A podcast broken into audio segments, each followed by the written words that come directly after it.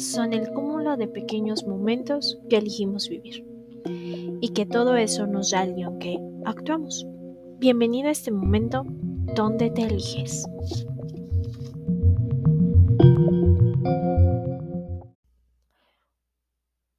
¿Cómo estás? Bienvenido, bienvenida a este que es tu espacio, a este que es tu momento. El día de hoy quiero continuar con la parte número 2 de este libro de grandes lecciones, Comer, Rezar, Amar. Si no has escuchado la parte número 1 con mis primeras dos lecciones, bueno, más o menos te las dejo por aquí. Hablé del cambio, hablé del pensamiento, pero em, si quieres recapitular, regresa a la parte número uno y si no, pues bienvenido, estamos aquí y hoy quiero compartirte las siguientes dos lecciones que...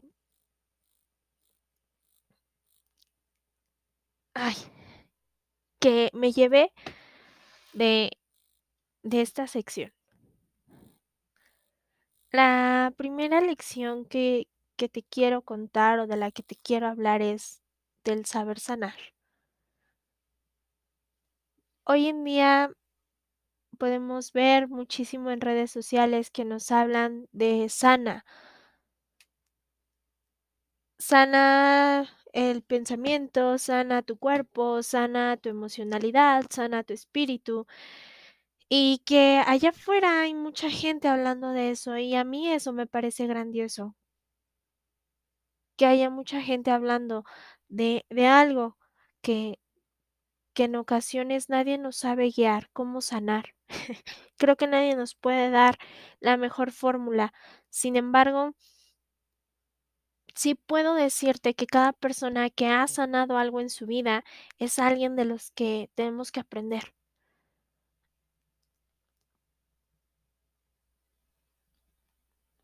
¿Y por qué decidí comenzar con este, eh, con este aspecto? Saber sanar, cómo sanar. Eh, justo a raíz de, de, todas las experiencias que tuve que vivir con los cambios que, que vinieron y medir progresos y hacer reflexión y todo eso que estuve esperando en mi vida, hubo un momento en donde yo acudí a ayuda psicológica y aclaro, para mí el ir con un psicólogo es mucha valentía y es el primer paso para sanar, para la autosanación. Así que yo no estoy peleada con ese aspecto. Al contrario, te invito a que si tú lo necesitas, a que si necesitas un espacio donde alguien te ayude a reconocer y que te ayude a tener los primeros pasos para poder sanar, acude especialista, que en este caso son los psicólogos. Y ellos te podrán guiar a muchos otros especialistas si es que tú lo necesitas. Eh, pero regresando al tema, recuerdo que, que cuando yo empecé a ir aquí, él me decía, ¿qué deseas sanar? Y yo le decía todo.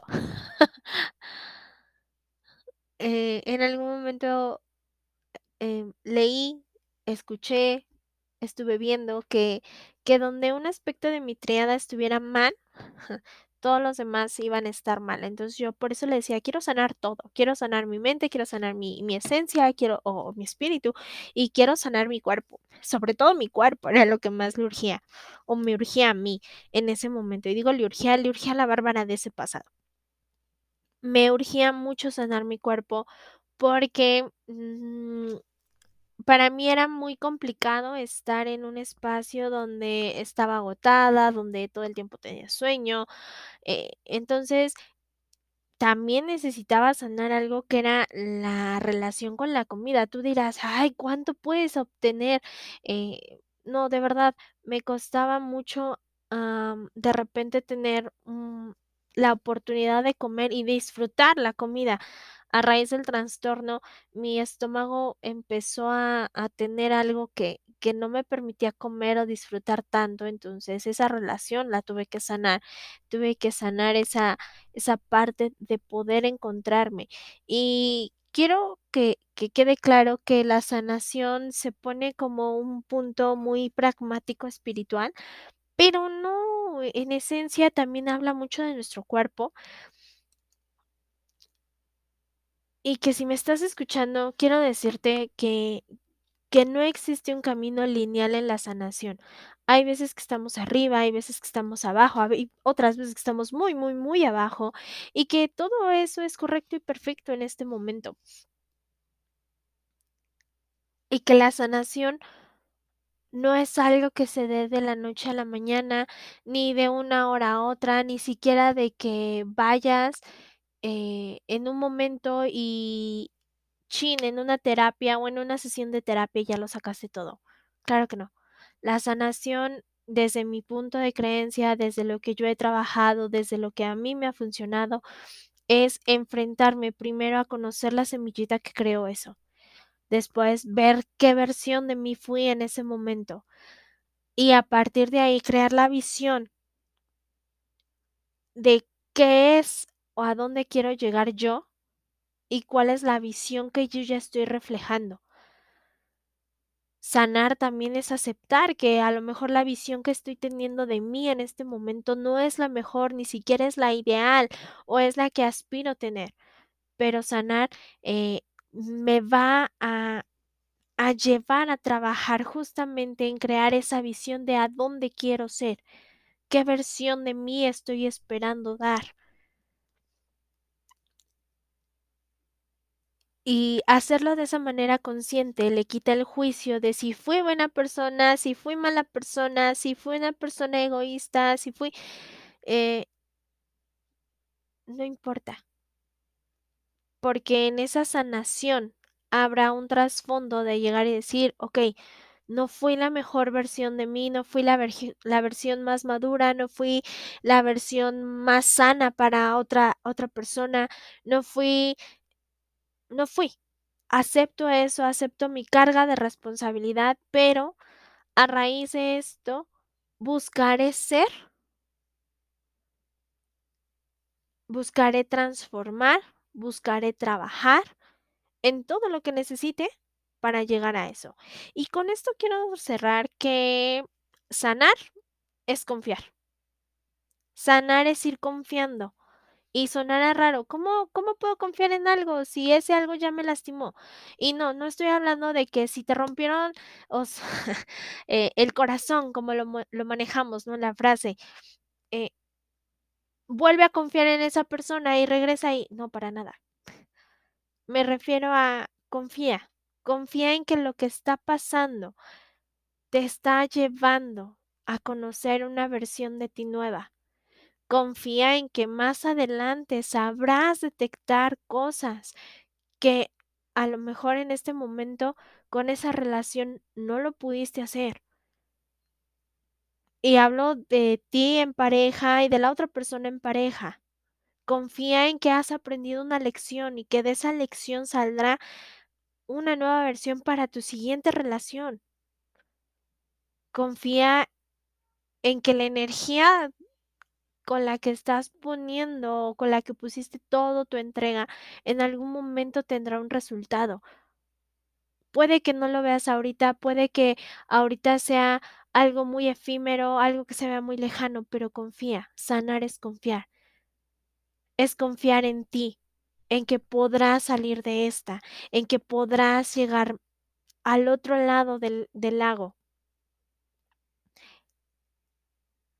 Porque también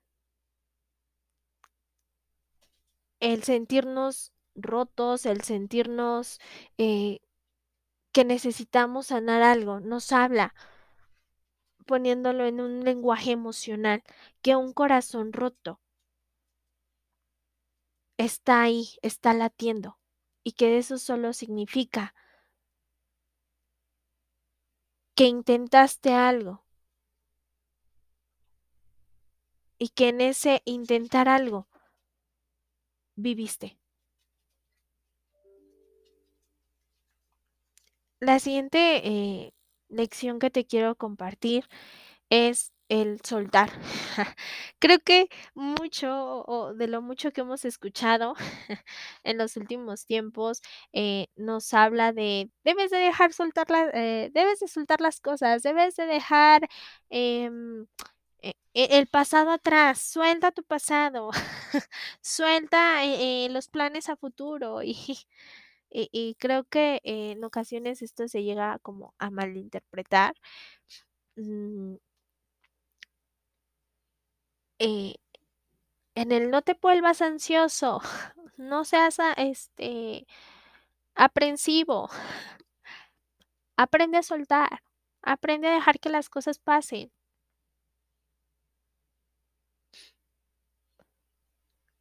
Más bien, creo que aquí es donde se junta lo que te comentaba ha hace tiempo de las lecciones que aprendí, que es el pensamiento, y a raíz del pensamiento, o sea, cuando domines la habilidad de seleccionar tus pensamientos, podrás adquirir la habilidad de soltar.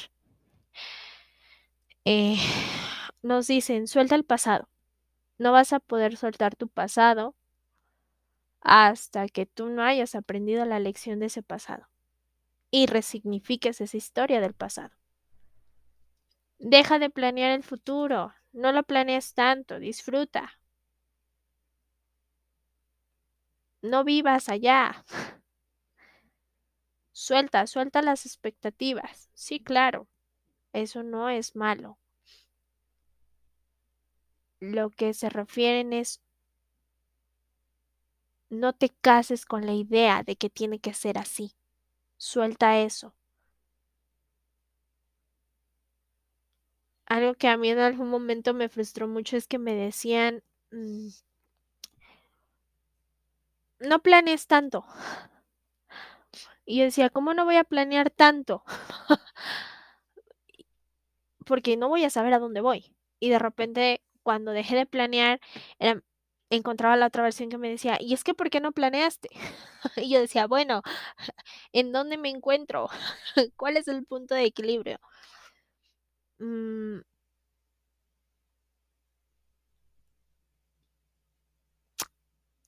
Y y creo que eso es saber soltar, encontrar esa parte neutral. Y con ello quiero compartirte la frase de saber soltar, creo que es la mejor parte en donde te puedo dejar la frase para que tú tú reflexiones en este espacio, que es la siguiente: "Algunas veces debemos dejar de analizar el pa"